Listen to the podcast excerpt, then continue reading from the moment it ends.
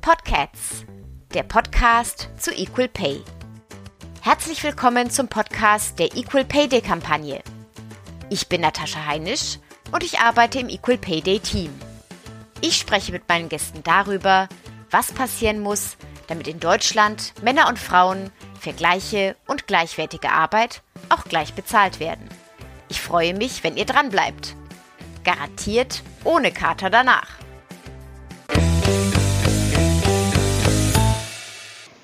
Ein Motiv, mit dem ja an vielen Stellen immer wieder gespielt wird, ist, wie das wohl wäre, wenn man mit einer jüngeren Version des eigenen Selbst sich unterhalten könnte.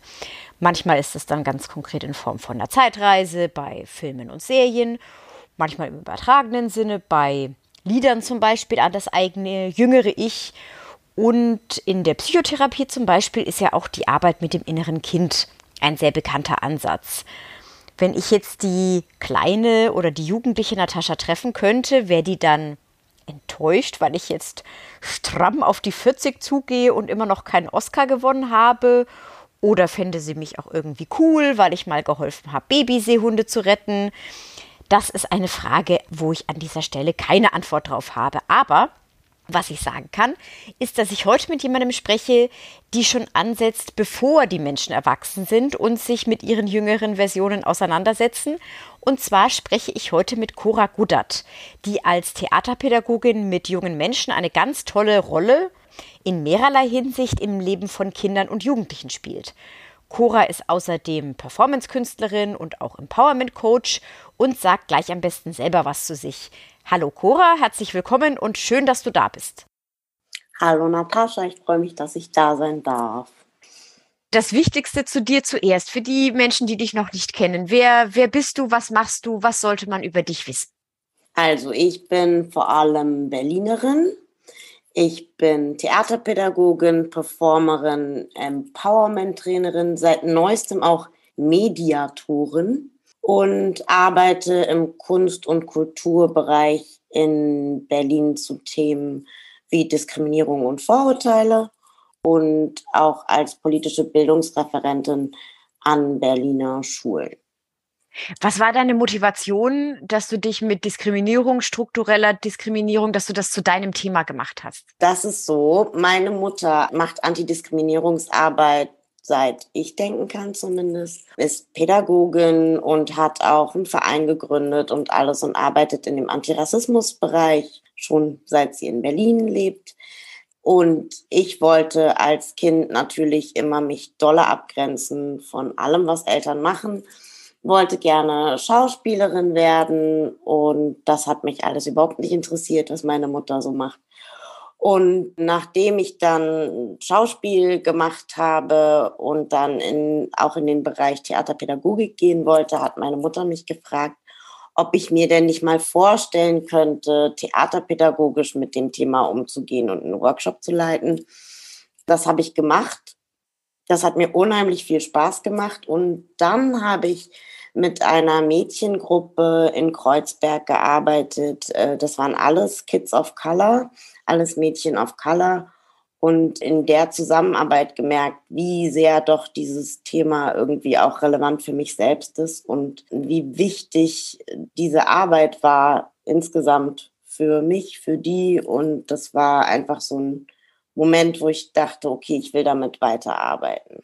Wo ist denn die Diskriminierung im Kulturbereich besonders hervorstechend? Was würdest du sagen, wo, ne, es gibt ja auch eine ganz große Diskussion, wo Diskriminierung anfängt, weil für weiße Menschen, da sagen, aber es war doch gar nicht bös gemeint, es war ja jetzt gar nicht so schlimm. Was würdest du sagen, wo, wo beginnt das und wo ist es besonders eklatant?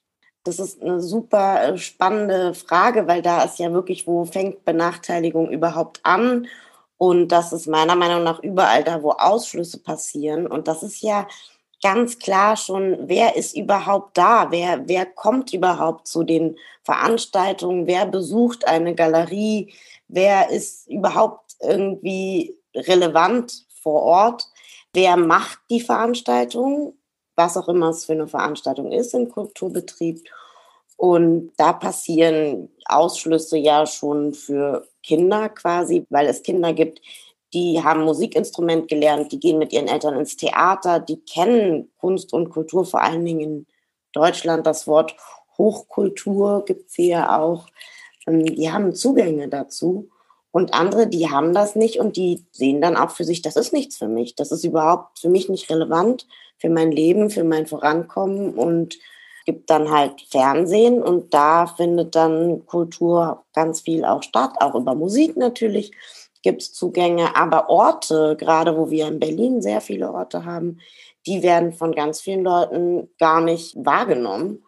Und dieser Ausschluss, den finde ich total äh, wichtig, den klar zu machen, für, ähm, weil man sich da ja auch Generationen ausbildet, die immer wieder die gleichen sind. Also es sind immer wieder die gleichen Akademikerkinder, die wieder auch in diese Berufe kommen und überhaupt aber auch konsumieren. Ich denke, das sind auch KonsumentInnen häufig aus der gleichen Bubble, würde ich sagen.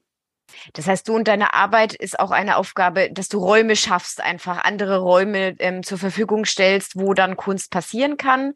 Oder wie, wie thematisierst du Fragen von Rassismus, Feminismus in deiner Arbeit? Ja, genau. Ich glaube, symbolisch ist Barrierefreiheit immer so mit einer Rampe gesehen. Da muss eine Rampe hin, um RollstuhlfahrerInnen das zugänglich zu machen. Und, aber es ist halt so viel mehr. Es ist Sprache, und es sind halt ganz viele Dinge, die in unseren Kunst- und Kulturräumen in Berlin hier stattfinden, die Ausschlüsse produzieren, die vielleicht gar nicht so sichtbar sind und die man eben nicht mit einer Rampe herstellen kann, sondern einfach auch mit, man muss zugehen auf Menschen und das für Menschen auch relevant machen. Warum ist das relevant für mich? Weil die Themen, sich mit den Themen auseinanderzusetzen, halt relevant ist. Für alle, immer. Und eine Sache, also ich arbeite in einem Theaterkollektiv als Performerin und eine große Sache, die wir machen, ist Theater im öffentlichen Raum. Das heißt, wir gehen wirklich in Parks und spielen und spielen dann für Leute, die kommen, weil sie es irgendwo gesehen haben auf Social Media. Aber wir spielen auch für die Leute, die einfach vorbeikommen. Und da sind auch wohnungslose Menschen dabei, die dann da ihr Bierchen trinken und irgendwas da mal reingrölen. Aber da findet halt ein Austausch statt. Das ist natürlich auch eine, eine kleine Utopie. Manchmal funktioniert es, manchmal funktioniert es nicht. Aber ich finde schon manchmal diese Räume zu betreten, also sowas wie ein Theater zu betreten, ein Museum zu, da reinzugehen überhaupt, ist halt für manche Leute eine Hürde, weil sie denken, das ist nichts für mich. Und wenn mehr Dinge im öffentlichen Raum stattfinden, so auch so wie Street Art zum Beispiel, wo man Graffitis sieht und Kunstwerke draußen sieht, dann sind die Zugänge halt leichter und dann kann man sich darüber anders austauschen, denke ich. Das heißt ja nicht, dass es nur draußen stattfinden muss, aber es ist eine Möglichkeit oder eine, die ich nutze, nutzen will. Was für Rückmeldungen bekommt ihr da? Ich habe auch mal in der, mit einer Theatergruppe haben wir im Freien geprobt und das war auch immer ganz spannend, weil dann Leute, die da sitzen, dann sagen, ach, ich habe euch den ganzen Abend zugehört. Es ist ja ganz spannend, was ihr macht. Was kriegt ihr so für Rückmeldungen, wenn ihr das macht? Ja, die sind ganz unterschiedlich. Also häufig eigentlich eher positive Rückmeldungen. Ganz toll ist vor allen Dingen Kinder, die teilweise die Inhalte überhaupt gar nicht verstehen. Wir arbeiten auf Englisch und Deutsch auch, also ist ganz viel auch Englisch. Sprache ist ja auch so ein Thema, dass es für viele zugänglich ist und die Kinder tanzen auch da manchmal mit rein, machen quasi mit. Für manche ist das Störung, aber für uns ist das halt einfach ein Auseinandersetzen damit und dann müssen wir auch improvisieren und Deswegen sind halt die Rückmeldungen eher sehr positiv. Wir hatten tatsächlich auch so Publikumsdiskussionen danach, irgendwie in der Hasenheide, wo wir mit den Leuten über das Thema, was wir gerade bearbeitet haben, geredet haben. Und da waren Menschen dabei, die haben gesagt, sie waren noch nie in ihrem Leben im Theater. Das ist natürlich in dem Moment so, da fühlt man sich so ganz toll und denkt so, boah, Jackpot, wir haben wirklich Leute erreicht. Aber ja, auch so ganz doll Intellektuelle, die sich dann mal freuen, im Park zu sitzen. Gibt's halt alles. Äh, das, ja, das macht unheimlich Spaß. Es ist schön, mit Menschen in Austausch zu kommen auch danach. Und da finde ich auch dieses Vermittlungsformat bei Theatervermittlung, aber das gibt's ja auch in anderen Kulturbetrieben. Ich habe auch häufiger so Museumsführungen mitgemacht und auch kritische und das fand ich immer so viel spannender, oft als die Ausstellung selber eigentlich den Austausch danach oder darüber währenddessen. Du hattest auch gesagt, du bist Empowerment Coach. Empowerment ist auch so ein ganz wichtiges Thema, was also auch finde ich auch egal in welchem in welchem Alter man man schon ist, für junge Menschen natürlich umso mehr. Was für Ratschläge gibst du denn an einen Jugendlichen, eine jugendliche Mädchen, Frau, wenn die sich auf den Weg machen wollen zu mehr empowered sein? Ja, genau, wie du sagst, das ist ja so ein Riesenbegriff und es geht um Selbstermächtigung und ich finde, Selbstermächtigung ist auch schon so ein großes deutsches Wort. Und für mich geht es voll viel erstmal darum, die eigenen Bedürfnisse überhaupt zu kennen. Ich glaube, das ist was, was wir in der Schule oder in diesem ganzen System in unserer Gesellschaft einfach häufig gar nicht lernen, unsere eigenen Bedürfnisse zu kennen und damit auch unsere eigenen Stärken zu kennen, mit denen wir dann überhaupt erst unsere Potenziale entwickeln können. Und da denke ich, das ist so ein bisschen darauf halt den Fokus zu legen, zu sagen, ich muss meine Bedürfnisse kennen, um weiterzugehen und auch Dinge einzufordern. Ich glaube, als Frauen, Mädchen, sozialisierte Menschen haben häufig das Problem, dass sie entweder ganz stark sein müssen, weil die Situation das gerade erfordert oder einfach in so eine passive Haltung gedrängt werden. Und aus dieser Passivität rauszukommen, ist auch häufig gar nicht so leicht. Und mein größter Ratschlag ist wirklich Banden bilden, mit anderen Leuten zusammenkommen, über Dinge wirklich quatschen und ehrlich sein mit sich selbst und auch wenn wir über den Begriff Self-Care sprechen, also dieses Wort, wo man sich um sich selber kümmert, das auch ernst zu nehmen und nicht mit einer Gesichtsmaske und einer Badewanne, sondern auch wirklich zu gucken, wo brauche ich Pausen und wo brauche ich Hilfe, wo brauche ich vielleicht auch andere, die mir beiseite stehen und andere, mit denen ich Austausch haben kann. Ich finde, das Größte ist wirklich so Zusammenhalt und ich wachse daran bis heute, mich mit anderen Menschen auszutauschen. Ja, so dieses, was will ich und auch was darf ich wollen, gerade bei Frauen, bei, ist, ist das, darf ich mir das überhaupt erlauben? Darf ich mir das rausnehmen? Und da dann Bestärkung auch durch andere zu bekommen in der Gruppe, dass es okay ist, zu sein, ja. wie man ist, weil man ja auch durch die Gesellschaft andere Dinge mitgegeben bekommt, durchbeißen, weitermachen, nicht um Hilfe bitten, wie du gesagt hast, stark sein, weil es nicht anders geht und das einfach durchziehen. Ja, voll. Ich finde genau, was du sagst, dieses stark sein, weil es nicht anders geht und auch dieses ich darf das nicht, kann das nicht. Ich weiß nicht, wie es dir in der Schule gegangen ist, aber ich dachte halt, na ja, also das Mathe ist halt nichts für mich, ist ja auch ganz klar, weil wird mir auch suggeriert, ist halt kein Mädchenfach. So, so ein Quatsch, also so wirklich, was uns ganz früh da eingebläut wird und dann haben wir das internalisiert, das kann ich nicht, das kann ich nicht, ein Fahrrad flicken kann ich nicht, ja, ich bin halt auch eine sehr faule Person, dann ist auch gut. Wenn ich sage, Fahrradflicken kann ich nicht, weil bin ja auch faul. Aber an sich ist es ja was, was wir alle lernen können. Genau, ich wollte gerade sagen, also mit, mit äh, bei Mathe hatte ich Glück. Mein Opa war Mathelehrer. Ich war tatsächlich nicht so gut in Mathe und mein Opa hat mit sehr, sehr, sehr viel Geduld und Hingabe mich zumindest immer durch das Schuljahr durchgebracht. Aber bei sowas wie handwerklichen Sachen, da habe ich manchmal so, ja, ich weiß, ich kann das halt nicht. Ich sage, nee, ich weiß einfach nicht, wie es geht, weil sich niemand A, weil wie du sagst, ich hätte mir ja auch ein YouTube-Video angucken können, wie es geht und es dann ausprobieren können. und als Kind hat es mir halt einfach niemand gezeigt, weil das, ja, der Papa macht das.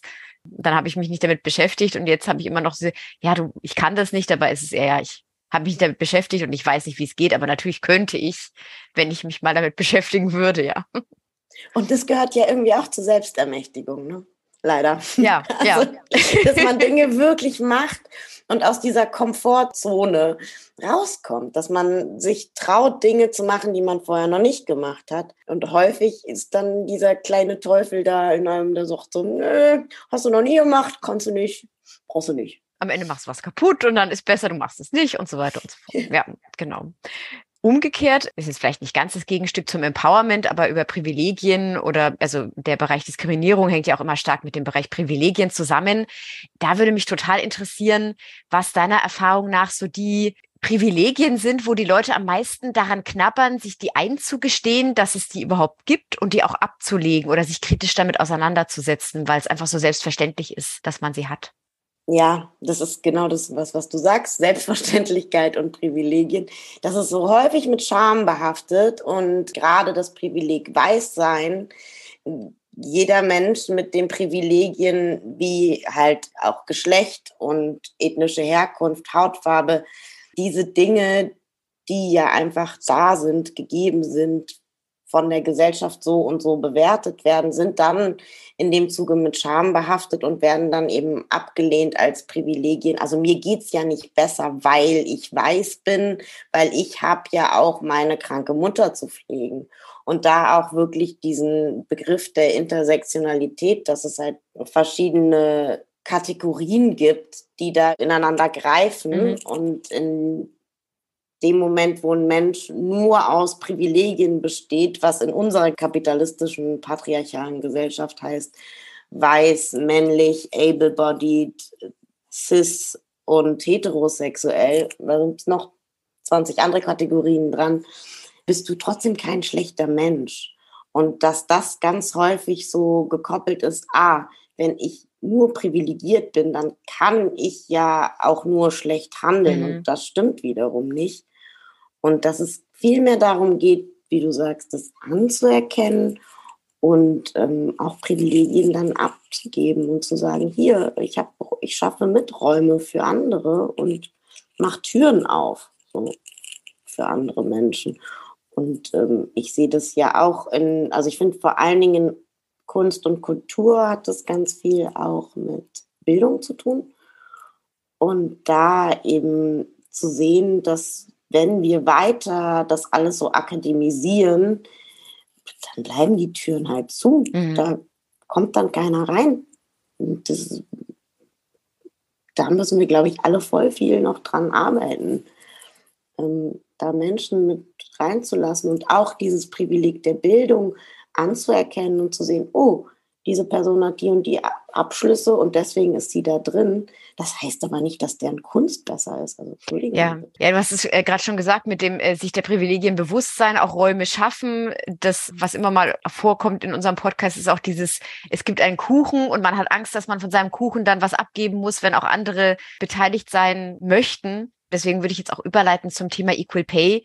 In der freien Theaterszene, wie ist es deiner Erfahrung nach mit den Gehaltsunterschieden? Oder hast du schon mal irgendwie eine Erfahrung gemacht, wo du gemerkt hast, na, da hat jemand, der männlich ist, leichter vom Geld her finanziell, aber auch ansonsten im Kunstbereich als Mann?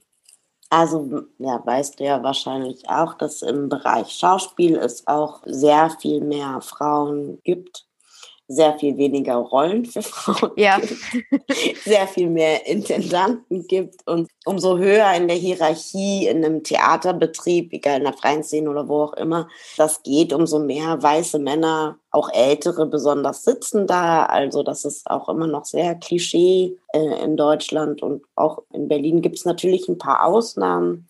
Und in der freien Szene ist es so, da läuft ja ganz viel über Förderanträge und ich muss sagen, leider, dass auch wir immer dann in dieses Jahr, wir nehmen die Mindestbeträge, weil so bekommen wir die Fördergelder und so können wir am meisten mit den Stunden machen, die wir haben, weil auch dieses, oh, umso weniger Geld wir beantragen, umso eher bekommen wir das Projekt. Das ist ja auch nochmal das Ding.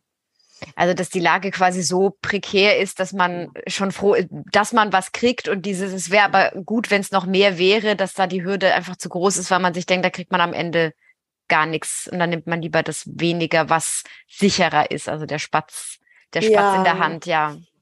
Auf jeden Fall. Und also ich bin ja da in verschiedenen Dingen unterwegs und bei der Theaterpädagogik hatte ich tatsächlich mal eine Situation mit einem Mann, der dann, ähm, wir haben über das Projekt gesprochen und der dann gesagt hat, so, das Projekt mache ich jetzt als Ausnahme, aber ehrlich gesagt ist mir das viel zu wenig Geld und ich finde das unterirdisch, was ihr mir da als Projektleitung hier anbietet. Ich kann zu dem Preis sonst nicht arbeiten und für mich war das ein ganz normales Gehalt und der Mensch war jünger als ich, muss ich auch noch dazu sagen. Und ich war dann so ein bisschen perplex und dachte so, oh, okay, das ist für dich kein angemessenes Gehalt. Hm. Und hatte dann aber auch da zu dem Zeitpunkt nicht den Mumm, nochmal darüber zu reden, ehrlich gesagt. Ich habe das dann einfach so hingenommen. Und das nächste Mal, also ich habe das Projekt auch wieder und wieder gemacht, habe ich es auch wieder gemacht. Also, ja. Was hast du für dich aus der Situation mitgenommen, von diesem Menschen gelernt oder was machst du in Zukunft vielleicht anders aufgrund von der Reaktion? Immer über Geld zu sprechen. Wirklich, das würde ich generell in jeder Branche allen Menschen empfehlen, immer über Geld zu sprechen und auch andere zu fragen, was ist dein Stundenlohn da als Theaterpädagogin, was ist dein Stundenlohn da als Performer, wer nimmt wo wie viel Geld. Ich, also die Workshops, die ich gebe zu Antidiskriminierung im Kulturbetrieb, sind natürlich anders dotiert, weil das sind Eintages- oder Zweitages-Workshops als jetzt zum Theaterworkshop mit Kindern. Das sind einfach auch unterschiedliche Preise und auch ich nehme da nicht das gleiche Gehalt für alles. Aber ich finde das wichtig, mit KollegInnen darüber zu reden.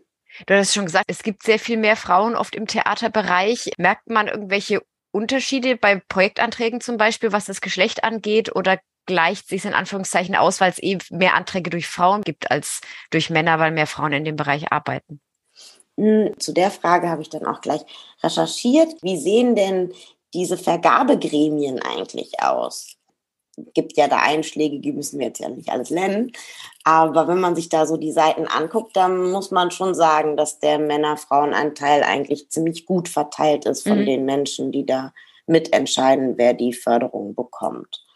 Also das hat Berlin zumindest als Stadt schon ganz gut im Griff. Man sagt ja oft im Kunstbereich so nach, dass Selbstausbeutung irgendwie dazugehört für die Kunst, weil die Kunst halt einfach ein höheres Gut ist und es sich dafür dann lohnt, sich aufzuopfern. Wie, wie siehst du das? Gehört das dazu, weil es halt so ist oder weil es so mitgetragen wird, weil das so das Bild ist, das man von der Kunst hat, dass der Künstler halt arm ist und das vom Applaus dann lebt und mit wenig Brot, aber der Applaus macht ihn so glücklich oder sie, dass es das ausgleicht? Ja, beste Frage überhaupt, finde ich generell, sollten sich alle Menschen in ihren Berufen stellen. Eben, weil am Ende ist es natürlich ein Privileg, als Künstlerin zu arbeiten. Wer studiert das überhaupt oder hat eine Ausbildung in dem Bereich? Wer kommt überhaupt dahin, Geld zu verdienen mit einem künstlerischen Beruf? Und das ist ja wirklich was ganz, ganz, ganz Tolles einfach nur. Und klar wäre es wundervoll, wenn das gleichgestellt wäre mit anderen Berufen. Und ich finde auch, es gehört dahin und es muss halt entlohnt werden. Menschen müssen auch essen und ihre Miete bezahlen. Und gleichzeitig finde ich es aber auch wirklich vermessen zu sagen, ich mache hier meine Kunst, guckt mich an, zahlt 7000 Euro, weil ich mich hier mit Schleim bewerfen lasse weil so viel ist meine Kunst wert. Es ist total spannend, weil es ist trotzdem so relevant, gesellschaftlich immer relevant, vor allen Dingen, wenn das irgendwie so politische Kunst in öffentlichen Räumen und so, weil es auch Diskurse anregt, ist total wichtig, auch für unsere Gesellschaft insgesamt.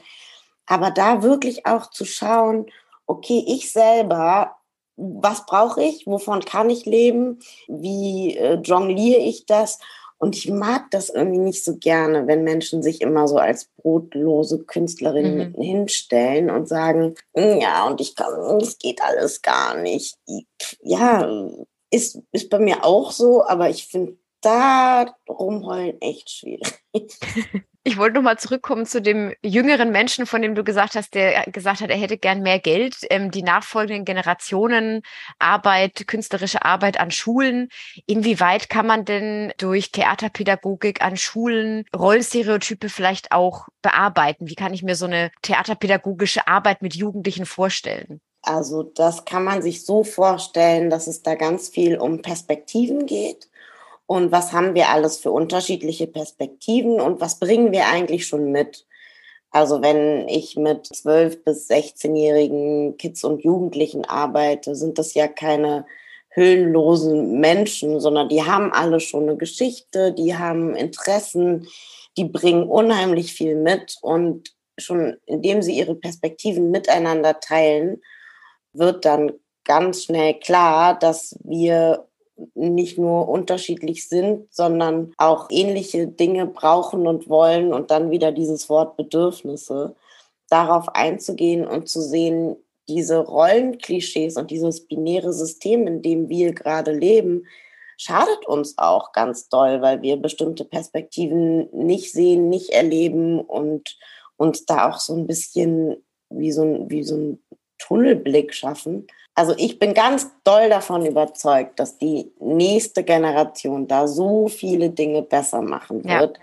weil die schon anders aufwachsen und voll viel ein anderes Verständnis dafür haben. Nicht alle, aber ich kenne inzwischen so viele junge Menschen und auch Kinder, die das binäre System einfach hinterfragen und dieses ganze Geschlechterding nicht mitmachen wollen und sagen, nee, wenn ich Optionen habe in alle Richtungen, ist mein Leben besser. Ja. Und das sehe ich auch so. Ein Bekannter von mir ist auch Theatercoach und macht auch Arbeit an Schulen und der hat gesagt, er war auch mal in der Gruppe von lauter Jungs, so 15, 16 und ging dann so, ja, und wenn ihr dann mal eine eigene Wohnung habt und dann lebt ihr zusammen mit eurer Freundin oder mit eurem Freund und niemand hat mit der Wimper gezuckt, keiner über, oh, ich bin Freund, das war einfach für, ja, wenn ich da zusammen wohne mit meiner Freundin oder ich könnte ja auch einen Freund haben. Und er hat gemeint, damals, wenn der gleiche Coach bei ihm das in der Klasse gesagt hätte, dann hätten alle Jungs gelacht. Und das ist jetzt mittlerweile auch an vielen Stellen gar nicht mehr so. Und schön, das mitzuerleben. Hast du ein besonderes Highlight, was in einem deiner Kurse passiert ist, wo du sagst, das hat mich besonders berührt, das habe ich mitgenommen oder das habe ich gelernt von einem Teilnehmer, einer Teilnehmerin?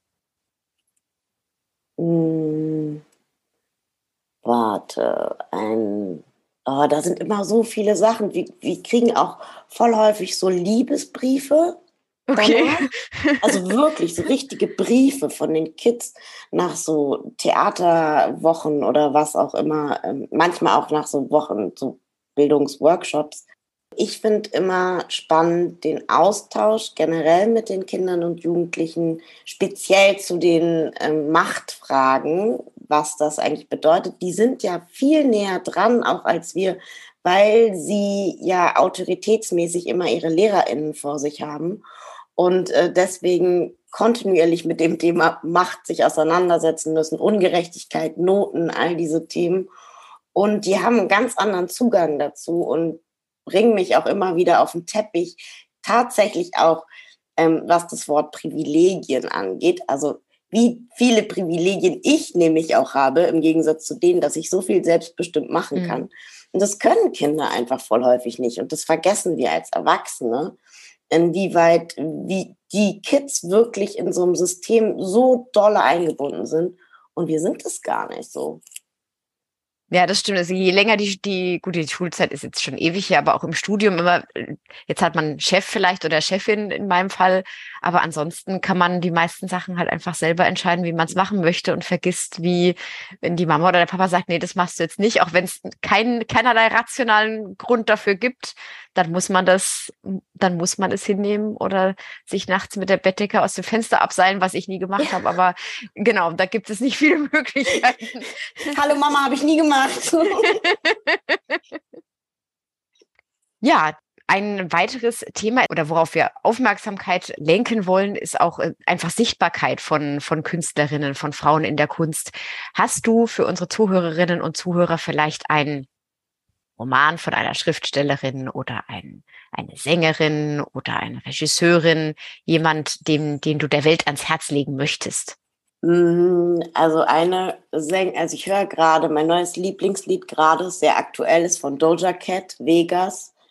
Und ich finde, das ist so eine Künstlerin, die auf ganz verschiedenen Ebenen feministische Themen anspricht und auch eben intersektional als schwarze Sängerin, aber ihre Texte sind super verwirrend und wenn man sich die mal wirklich gibt, was sie eigentlich da so singt, ist irgendwie genau mein Ding und ich mag das und ich finde, das kann man voll gut in der vor allen Dingen Berliner BVG hören. Dann ist der Tag viel schöner.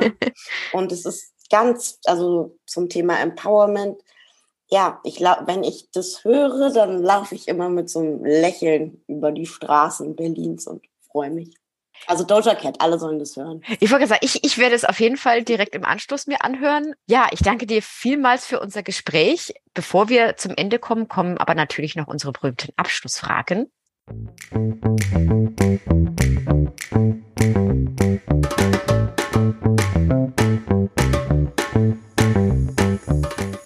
Was bringt dich aktuell zum Fauchen? Und was bringt dich zum Schnurren? Beim Thema Equal Pay.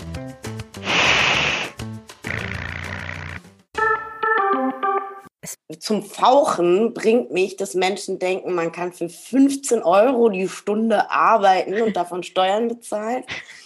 Und zum Schnurren bringt mich, dass Menschen sich jetzt zusammentun und dagegen was tun wollen. Da an der Stelle auch nochmal der Aufruf an alle, die zuhören, an die jungen Leute, an die alten Leute. Wir können alle was tun. Ich habe mich sehr gefreut, dass du heute da warst. Vielen, vielen, vielen Dank. Falls ihr noch Fragen habt zu der heutigen Folge, dann könnt ihr euch sehr gerne an uns wenden unter info at equalpayday.de. Und ansonsten, wie immer, folgt uns gerne auf Social Media. Da sind wir unterwegs unter dem Hashtag EPD. Dann nochmal Danke an dich, Cora. Und an euch alle da draußen. Tschüss. Tschüss.